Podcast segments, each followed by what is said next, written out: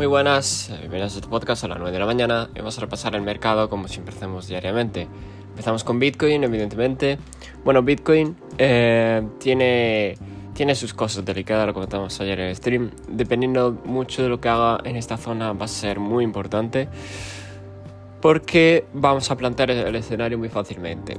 Si no hace un rechazo fuerte o una desviación a la baja, eh, o no rompe con mucho volumen, lo más seguro es que termine subiendo. Me refiero, si no hace nada de lo que he comentado anteriormente, lo más probable es que suba, pegue otro tirón hasta la zona de los 32, 32,5, que es, bueno, pues la siguiente zona a marcar, ¿no? Si no hace todo lo que he dicho, repito, porque si lo hace, pues me imagino que ya empezará pullbacks a la zona de los, pues yo qué sé, 28, quizás. Eh, sería lo más razonable, ¿no? Las criptos ayer estuvieron pumpeando algunas, muy específicas, cuatro de hecho, que las revisamos en stream fueron PCH, Comp, Uni, Cake y no sé si alguna más. Eh, pero ahora están la mayoría en, negativo, eh, salvo algunas cositas, pero con poco porcentaje, pero la mayoría está en negativo, con poco porcentaje también. Si me voy a los índices, bueno, pues tenemos que en Nasdaq no hay mucho movimiento realmente. Eh, sigue eh, expectante ¿no? de ese retroceso, por así decirlo. Eh, mientras que en el SP todavía sí que se nota más ese pullback. la zona de los 4.333 para mí es la primera y la segunda ya sí que estaríamos hablando de los 4.200, ¿no?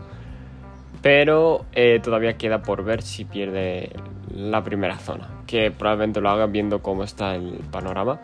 Y el Nasdaq, bueno, debería y tendría oportunidad de retroceder a la zona de los 14.300 y si nos ponemos muy feos, la zona de los 14.000, eh, ¿vale?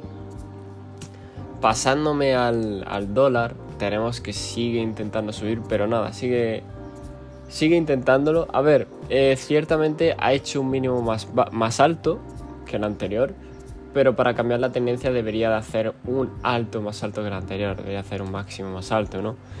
Entonces, mm, yo creo que queda esperar a ver cómo reacciona, porque si tiene otro rechazo puede ir perfectamente a mínimos, sin ningún problema. Y con eso me paso directamente al oro, ¿vale? Eh, el oro ya dije que lo está haciendo fatal, sigue, sigue mal, la verdad. No veo oportunidad de rebote, a no ser que haya una vela fuerte al alza pero la zona de los 1920 que dijimos la alcanzó.